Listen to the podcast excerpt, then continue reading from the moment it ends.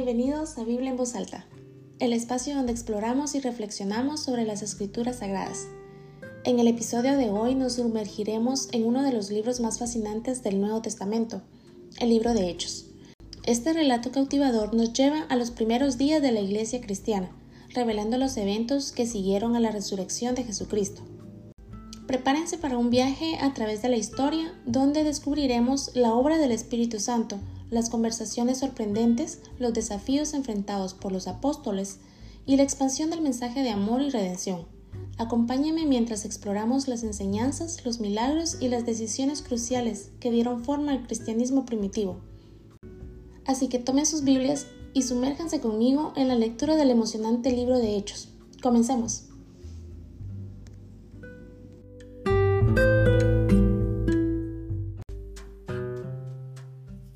Capítulo 25 El proceso ante Festo Tres días después de llegar a la provincia, Festo subió de Cesarea a Jerusalén. Entonces los jefes de los sacerdotes y los dirigentes de los judíos presentaron sus acusaciones contra Pablo. Insistentemente pidieron a Festo que hiciera el favor de trasladar a Pablo a Jerusalén. Lo cierto es que ellos estaban preparando una emboscada para matarlo en el camino. Festo respondió, Pablo está preso en Cesarea y yo mismo partiré en breve para allá. Que vayan conmigo algunos de los dirigentes de ustedes y formulen allí sus acusaciones contra él, si es que ha hecho algo malo. Después de pasar entre los judíos unos ocho o diez días, Festo bajó a Cesarea y al día siguiente convocó al tribunal y mandó que trajeran a Pablo. Cuando éste se presentó, los judíos que habían bajado de Jerusalén lo rodearon, formulando contra él muchas acusaciones graves que no podían probar. Pablo se defendía. No he cometido ninguna falta ni contra la ley de los judíos, ni contra el templo, ni contra el César. Pero Festo, queriendo congraciarse con los judíos, le preguntó, ¿Estás dispuesto a subir a Jerusalén para ser juzgado allí ante mí? Pablo contestó, Ya estoy ante el tribunal del César, que es donde se me debe juzgar. No he agraviado a los judíos, como usted sabe muy bien. Si soy culpable de haber hecho algo que merezca la muerte, no me niego a morir. Pero si no son ciertas las acusaciones que estos judíos formulan contra mí, Nadie tiene el derecho de entregarme a ellos para complacerlos. Apelo al César. Después de consultar con sus asesores, Festo declaró, Has apelado al César, al César irás. Festo consulta al rey Agripa. Pasados algunos días, el rey Agripa y Berenice llegaron a Cesarea para saludar a Festo. Como se entretuvieron allí varios días, Festo presentó al rey el caso de Pablo. Hay aquí un hombre, le dijo, que Félix dejó preso.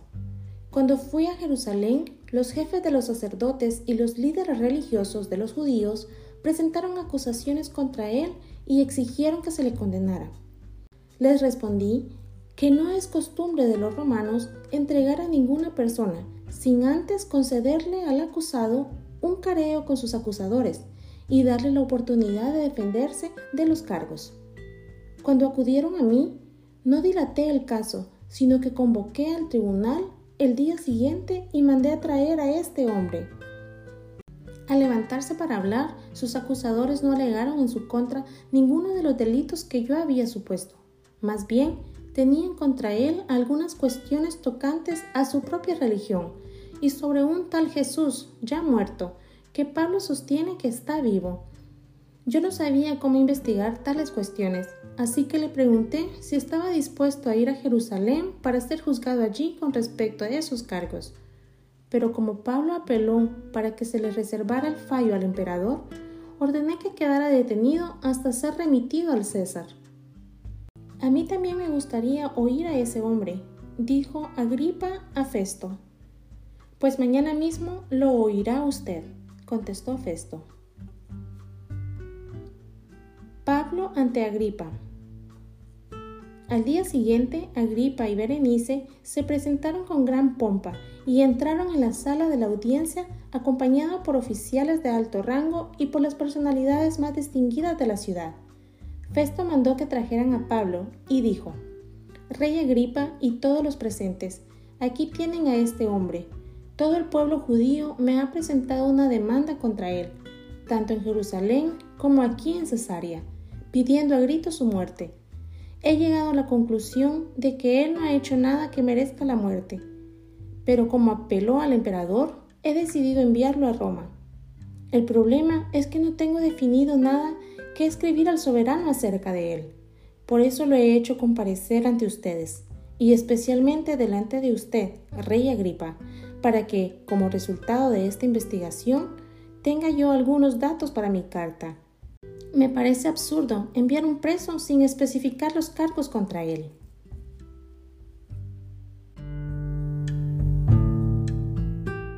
Padre Celestial, te agradecemos por el tiempo que hemos dedicado a sumergirnos en tu palabra.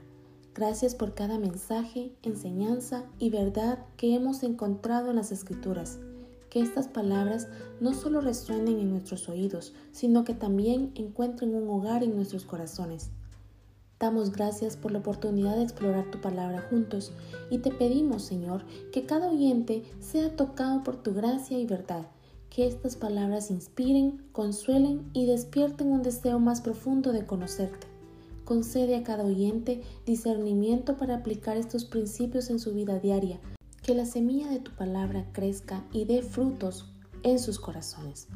Te encomendamos a ti, Señor, a todos aquellos que nos escuchan, que tu Espíritu Santo les guíe y les revele tu amor incondicional, que encuentren consuelo, esperanza y propósito en tu palabra Gracias Señor por este tiempo de lectura y reflexión, que tu luz nos ilumine siempre y que podamos compartir el amor y la verdad que hemos recibido con aquellos que nos rodean. En el nombre de tu amado Hijo Jesucristo, oramos. Amén.